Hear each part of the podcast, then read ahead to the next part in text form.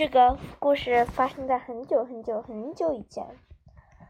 嗯，有一个小女孩叫做 Jill，她是短短头发的，黑黑的头发就像丝像等的丝绸一样，像蓝宝石一样的大大大的黑色眼睛，呃，黑宝石一样的大黑色眼睛，还有像。苹果一样红的脸蛋，他特别喜欢笑。他他居住在科斯塔王国，科斯塔王国是一个很好的王国，那里存在着一个城堡。那个城堡谁也不会找到，只有不想找到的人。这个故事发生在很久很久以前，现在永远也不会重演了。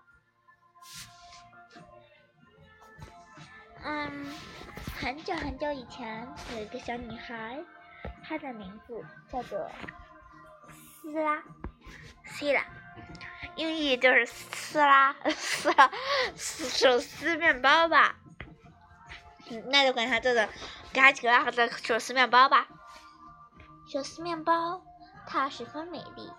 它有一一头丝绸般的黑色秀发，是但它是短发，是刚好到下巴那么长的。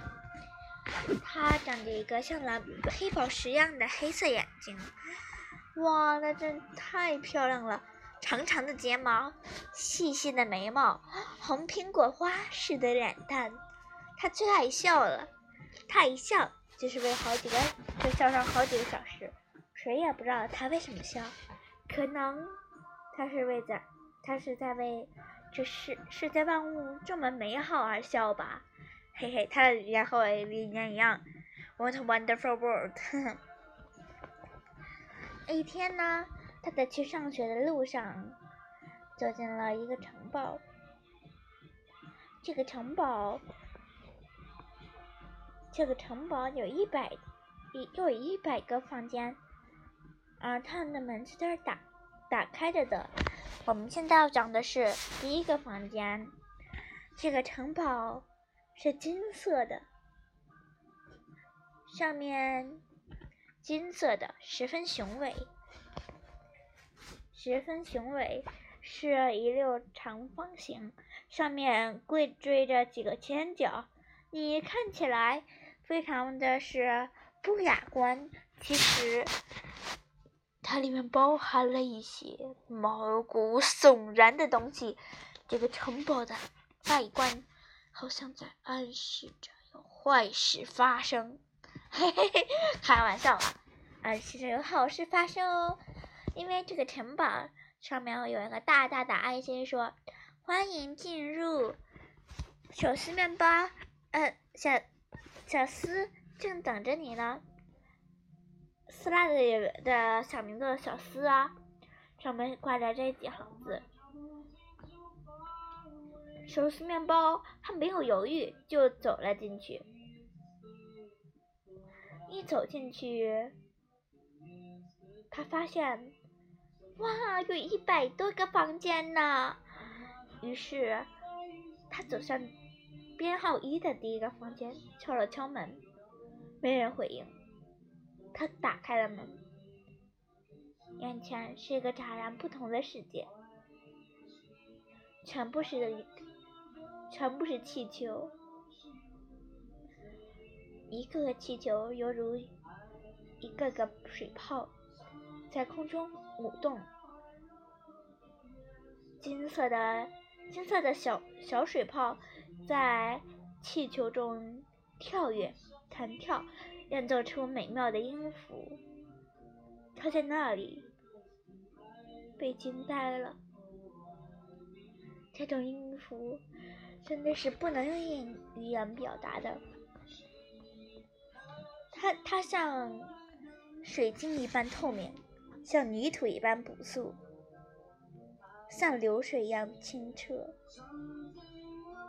像我，我坚信，他就像小四的心灵一样美好，一样纯洁，一样乐观。大概每个人走进去都能听到他们心中的声音吧。有罪恶的人，他们就会听到很可怕的声音；像小四这样心灵美好的人、善良的人，应该就会听到像像这样一样的美妙音乐吧。可是这时，正如我所说的，相信其实在所有人都能听到在小小 C 听到的这样美好的音乐。哦，小四想了想。可是，哎呀，快上学了，我不，马上就要上学了，已经七点五十了，不行，我我还是明天再来这个城堡吧，城堡吧，把，所以他记住了，还牢牢的记住了这个城堡位置，克里多斯，克里斯多夫。树广场三百一十七号，没有人能备注这个广场，这个啊这个城堡，只有你只有不想进去的人才会发现，或者心很烦的人才会发现，或者好人才会发现。只要你不想进去的时候，你就会进去；假如你想进去的话，你也可以进去，但是必须你得是好人。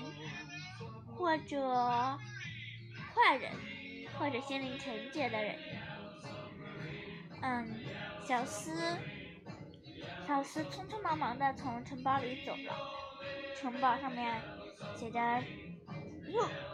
画的字变了样，上面写着，小斯，小斯，欢迎你再回来哦。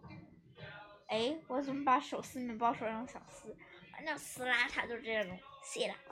就是撕拉，就是这种很奇怪名字，我就很喜欢编一堆很奇怪的名字。说到我超高本里了，嗯，这是第一扇门的故事，还有小狮子找到城堡的故事。那我们就回头再见了。等我想起想编的时候就编。